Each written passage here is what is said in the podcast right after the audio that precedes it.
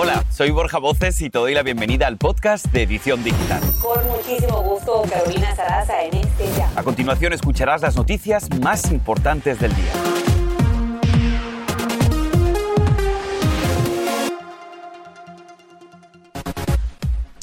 Un virus más contagioso y con síntomas diferentes. Amanecemos en alerta y con la cancelación de viajes ante la propagación de Omicron, la nueva variante del COVID que ya llegó al continente. Hoy aclaramos tus dudas. Importante información migratoria, te contamos por qué millones de indocumentados sin antecedentes pueden respirar con un poco de tranquilidad hoy. Hay varios cambios migratorios. Y presten atención a este video. Nos acompaña en vivo la hispana que se encadenó a sí misma para evitar ser empujada a los rieles del tren. Sus motivos causan controversia. Aquí te los contamos y así comenzamos.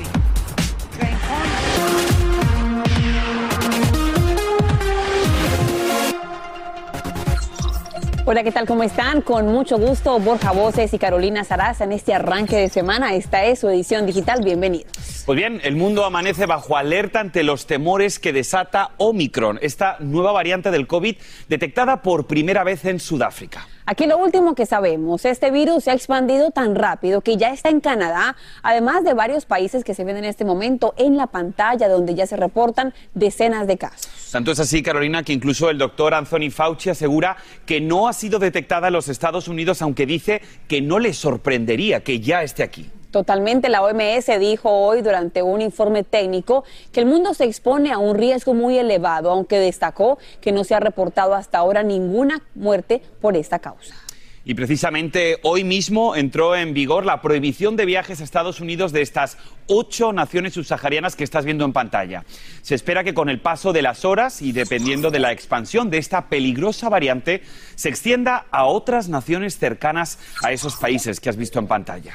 Y ante este incierto panorama que enfrenta al mundo, la Casa Blanca pide a los estadounidenses que se pongan ahora mismo la vacuna de refuerzo. El doctor Fauci dice que solo hasta dentro de dos semanas se sabrá con más certeza qué es Omicron, aunque guarda la esperanza de que las vacunas sean efectivas contra esa cepa. Bien, pues yo sé que ahora hay muchísimas personas, Carolina, en casa que están pensando qué pueden hacer. Bueno, pues para hablar de lo que representa hoy para el mundo esta variante, nos acompaña el doctor Juan Rivera, nuestro corresponsal médico principal de Univisión. Doctor, gracias por estar con nosotros. Se habla de que esta variante presenta síntomas un poco diferentes. ¿Hay alguna razón de ello?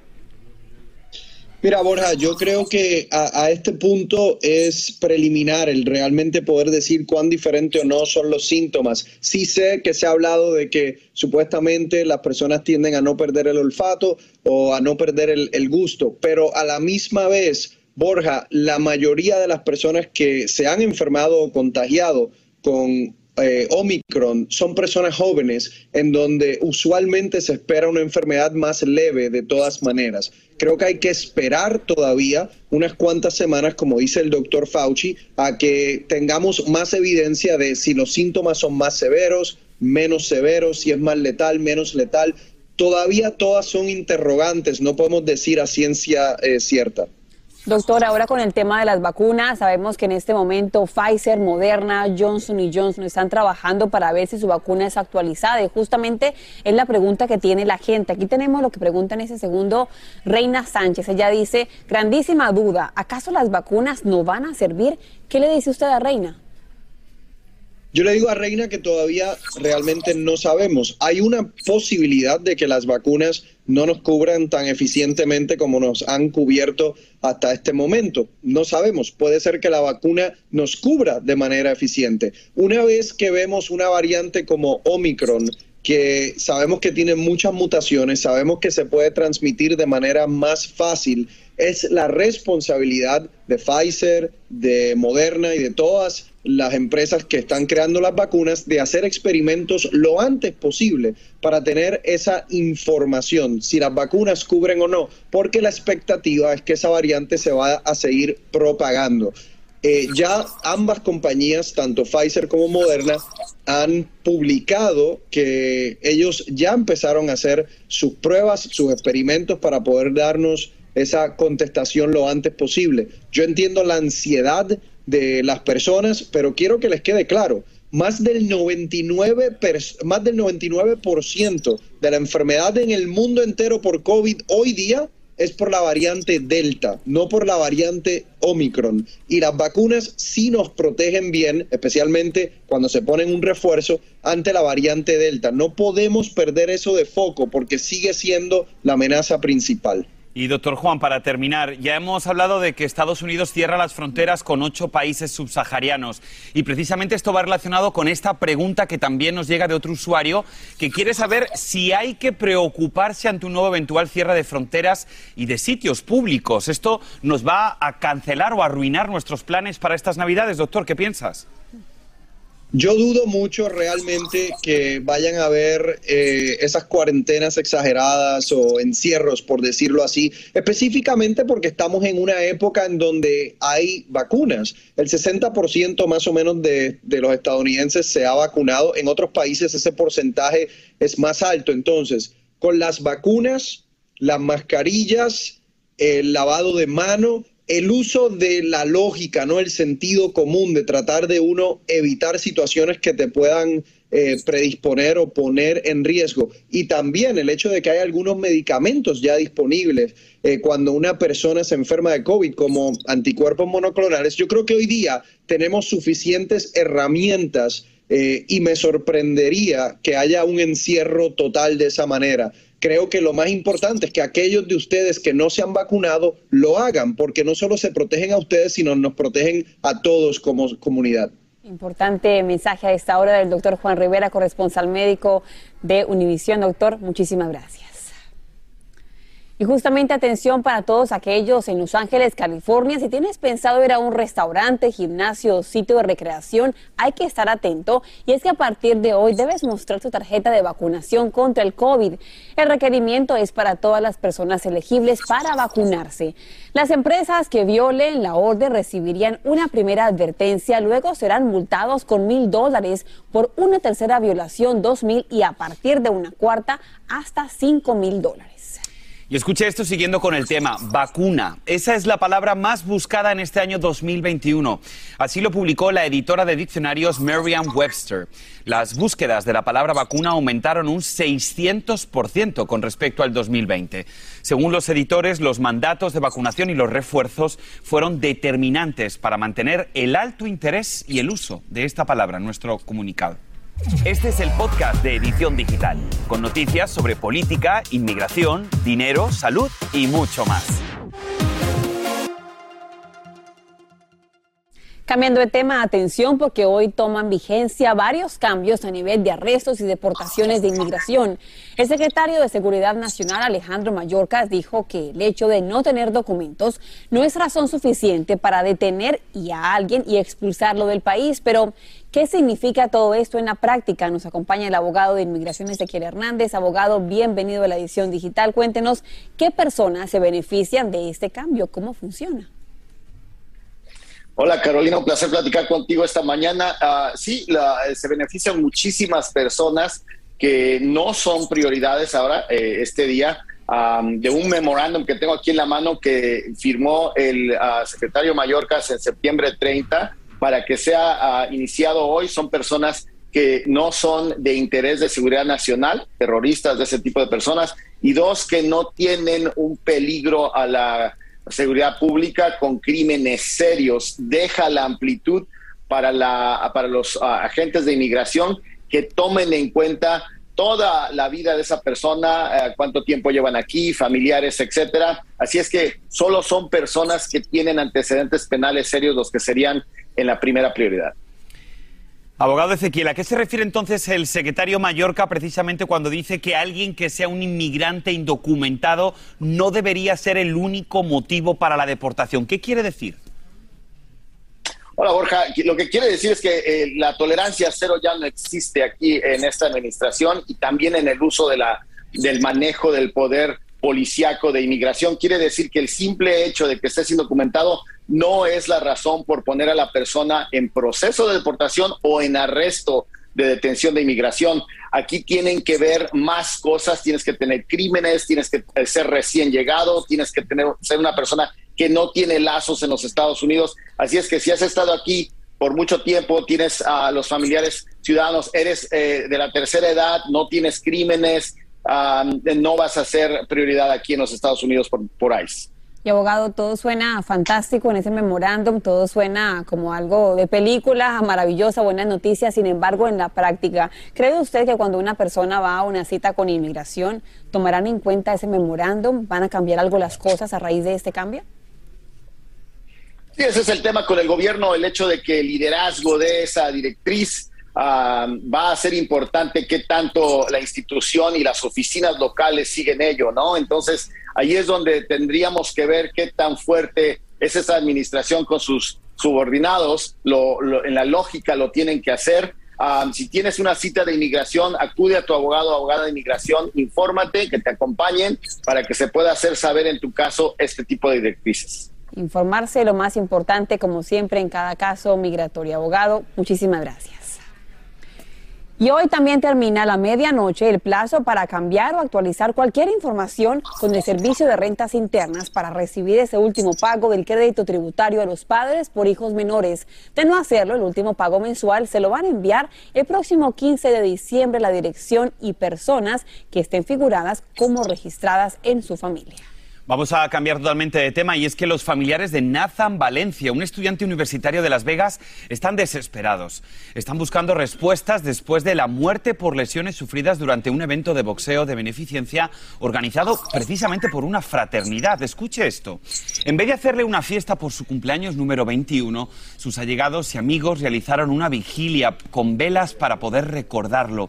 La familia Valencia dijo que Nathan sufrió lesiones cerebrales y fatales colapsos después de esta pelea y estas imágenes tienen que ver con ese incidente.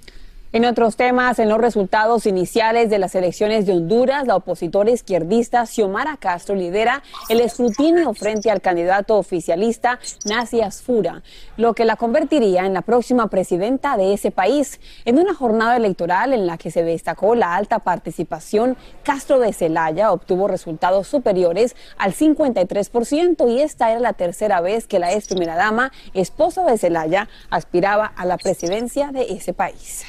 Bien, pues ha llegado el momento de hacer una corta pausa, pero al regresar la peligrosidad en el metro de Nueva York lleva a una mujer del Bronx a tomar una medida extrema. Ella misma nos va a contar cómo se ha vuelto viral en TikTok con su consejo. Ahí te contamos. Y Emma Coronel sería sentenciada mañana mismo. Te decimos lo que debes saber sobre su caso aquí en tu edición digital.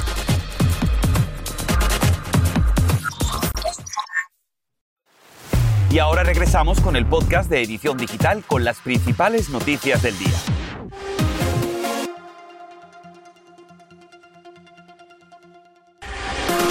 Y seguimos en vivo con todos ustedes en su edición digital. A esta hora causa indignación el acoso a una reportera en plena transmisión durante un partido. La reportera entrevistaba a algunos aficionados cuando algunos hombres comienzan a gritarle e incluso uno le da una palmada. La reportera pidió ayuda en su cuenta de Instagram para dar con el hombre que se pasó obviamente con sus. Qué indignante. Y miren este siguiente video, sin duda ha causado mucho furor en las redes. Bueno, pues ahí lo están viendo. Se trata de una mujer puertorriqueña que vive en el barrio del Bronx, en Nueva York, llamada Wanda Vela, quien muestra en la plataforma TikTok cómo hace para mantenerse a salvo al viajar en el metro de Nueva York. Ella aconseja colocarse un candado de bicicleta alrededor de la cintura a un poste y cerrarlo con llave. Esto para protegerse de los posibles empujones, como ya ha ocurrido y por supuesto aquí te hemos contado en la edición digital. Y nos conectamos en vivo con Wanda aquí en la edición digital. Me gustaría primero preguntarle cómo se le ocurre, Wanda, tomar esa decisión y qué ha dicho la gente cuando lo vio usted amarrada al tren. Me ocurrió porque estaba cogiendo ansiedad cuando estaba cogiendo el tren para ir al trabajo y este la gente a mí la gente dicen cosas buenas dicen you know se preocupan que se vayan a empujar en la vía del tren y yo estoy preocupada de eso. Por eso que vine con el invento que voy a amarrarme para que nadie me vaya a empujar. Y ahora, Wanda, me gustaría preguntarte, ¿has tenido algún tipo de reacción en el que alguien te haya dicho que eres un poco exagerada? Sí, me dieron eso en TikTok y, y también me estaban hablando de, y la cartera, si te van a robar la cartera, y la verdad es que no estoy pensando de la cartera, estoy pensando más de la vida mía que si me vayan a empujar en la, en la vía del tren. Total. Esto va directamente para las autoridades. ¿Qué le gustaría a usted decirle a la policía? ¿Eso está ocurriendo por la falta tal vez de presencia de las autoridades o qué dice usted? necesitan a poner eh, a más, más policía abajo del tren porque yo cojo el tren todos los días para el trabajo y no veo mucho mucho oficiales abajo. Le agradecemos, Wanda, por estar aquí en la edición digital. Importante que la gente tenga precaución cuando van a bordo del tren, especialmente por el tema de los niños y la gente mayor. Muchísimas gracias. Ahora, cambiando de tema, en las últimas horas fue seleccionado un jurado en el juicio por abuso sexual en contra de Ghislaine Maxwell, acusada de reclutar a niñas menores de edad para que fueran agredidas por el fallecido millonario Jeffrey Epstein. Los fiscales argumentan que entre 1994 y 2004 Maxwell, un ex empleado y pareja romántica de Epstein, se ganó la confianza de las menores para abusarlas. Maxwell dijo ser inocente de los ocho cargos que pesan en su contra. Y vamos con otras noticias que hacen titulares. Y es que Emma Coronel será sentenciada mañana en una corte de Estados Unidos, esto tras ser detenida en febrero del 2020 por cargos relacionados con el narcotráfico. Andrea León nos cuenta más sobre esta controversial esposa del Chapo Guzmán y qué se puede esperar mañana en la corte. Adelante, Andrea. Emma Coronel conoció al Chapo Guzmán cuando ella tenía solo 17 años. Muchos dicen que fue amor a primera vista lo cierto es que la esposa del líder del cártel de Sinaloa ha tenido un papel protagónico en su vida personal y judicial. Damaso López, ex socio del Chapo, declaró que Coronel fue quien coordinó su fuga del penal mexicano del Altiplano en julio de 2015, algo que hasta hoy no ha podido comprobarse. El 17 de julio de 2019, un juez estadounidense sentenció al Chapo Guzmán a cadena perpetua. Fue la última vez que Coronel pudo verlo físicamente. Un año y siete meses después fue detenida y ahora podría enfrentar una pena que iría desde los 10 años hasta la cadena perpetua y una multa de hasta 10 millones de dólares. En junio de este año, Emma Coronel se declaró culpable de tres cargos que incluyen conspiración para distribuir heroína, cocaína, marihuana y metanfetamina para su importación a Estados Unidos, conspiración para lavar instrumentos monetarios y participación en transacciones y tratos de una importante organización extranjera de narcotráfico. Su abogada descarta que ella colabore con las autoridades y testifique contra su esposo en calidad de testigo protegido. Y es muy bien sabido lo que le pasa a los cooperadores, ¿no? O a la familia de los cooperadores. Y entonces, ¿por qué exponer, arriesgar la vida de sus niñas, ¿verdad? La vida de su familia, eh, cuando hay otros recursos que la pueden ayudar? Su abogada agrega que Emma Coronel se acogerá a otros recursos para tratar de reducir su pena y tras cumplirla ella podría quedarse a vivir en los Estados Unidos ya que posee la nacionalidad estadounidense. También le dijo Univisión que ni ella ni el Chapo han podido ver a sus hijas porque las visitas no están permitidas desde el inicio de la pandemia. Regreso con ustedes al estudio, chicos. Y mañana, Andrea, es el día de esa sentencia. Estaremos aquí pendientes en la edición digital. Gracias. Vamos a hacer una corta pausa, pero al regresar, en el mes de la herencia nativa te traemos en vivo la historia de Juan Guerrero. No te muevas porque es fascinante. Aquí en la edición digital lo tenemos todo en vivo. Este es el podcast de Edición Digital, con noticias sobre política, inmigración, dinero, salud y mucho más. Seguimos con más noticias aquí en tu edición digital y no se pueden perder estas imágenes. Captado en video quedó este hombre colgando de la barandilla de un puente levadizo en la ciudad de Miami que le tomó de sorpresa cuando estaba cruzando. El operador del puente dijo que el hombre estaba en el lado correcto, pero que saltó de lado cuando comenzó a subir el puente. Por suerte resultó ileso y solamente fue pues el susto y estas imágenes que sin duda se han vuelto virales y que todo el mundo está comentando, ¿no? Qué peligro. Y fíjate, Borja, que es un crimen menor si alguien ingresa a uno de esos puentes de forma bueno, ilegal como lo hizo él, podría enfrentar una multa de 100 a mil dólares hasta tiempo en la cárcel. Qué peligro, ¿no? Es increíble, la verdad, menudo susto y sobre todo también para los operadores del puente, ¿no? Y todos los testigos que estaban allí. Por suerte, como hemos dicho, la persona resultó totalmente ilesa, pero ahora tendrá que responder ante las autoridades. Habrá que ver qué pasa. Ahora, cambiando de tema, en el mes de la herencia nativa te traemos la historia de Juan Guerrero, un TikToker indígena que ha cautivado a millones con los videos donde le hace honor a su cultura y tradiciones. Bastantes influencers indígenas usan esta red social para educar al público cuanto a la diversidad de las culturas. Ahí lo tenemos. Bueno, pues Juan Guerrero Maya es de ascendencia chichimeca y le gusta usar ropa nativa mexicana para resaltar su historia familiar. ¿Y qué creen? Vamos a recibir aquí en la edición digital a Juan. Gracias por estar con nosotros. Juan, cuéntanos por qué es tan importante para ti enseñar a la gente sobre tu cultura. Bienvenido. Buenas tardes, muchas gracias por tenerme representando a la familia Guerrero Maya. La razón por la que es muy importante tocar temas como la interseccionalidad, el colorismo, el clasicismo que se vive en México es porque estos problemas aún están muy presentes aunque la colonización ya haya pasado desde hace mucho tiempo, soy yo estando aquí, yo le doy luz a ciertos estándares, ciertas eh, características que se han implementado en la sociedad mexicana a causa de la colonización. Yo como TikToker indígena, yo estoy decolonizando al mexicano, hay ciertos temas como los estándares de belleza que aún están implementados en la sociedad mexicana eh, mucho de esto está basado alrededor de ser blanco, de ser europeo, y se le ha discriminado al indígena por ser prieto, moreno. Nuestras capacidades intelectuales se han cuestionado por ser por personas de piel café. Ahora, esos videos los ven millones de personas y ahora que estamos en la edición digital en televisión, ¿qué mensaje te gustaría enviarle a toda la gente que nos ven en este mes de la herencia nativa? Que nada, yo como estudiante de ciencias políticas y producción de video, estoy envuelto en mucha política y en la política se le ha, se le ha cuestionado al indígena su capacidad de poder lidiar con este tipo de problemas en el gobierno. Soy yo usando mis videos, yo aprecio la capacidad intelectual del indígena. Nosotros tenemos las mismas habilidades que cualquier otra persona, no por ser personas de piel café, es que nos estamos limitando a tener o poder guiar a un grupo de personas, un grupo de comunidades.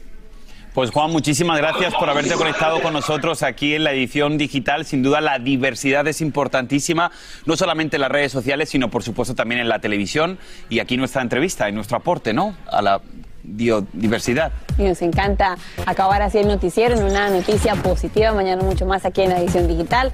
Si se van de compras, mucha precaución y bien y regalitos. Exacto, Cyber Monday Today. Gracias, hasta mañana. Y así termina el episodio de hoy del podcast de Edición Digital. Síguenos en las redes sociales de Noticiero Univisión Edición Digital y déjanos tus comentarios. Como siempre, muchas gracias por escucharnos.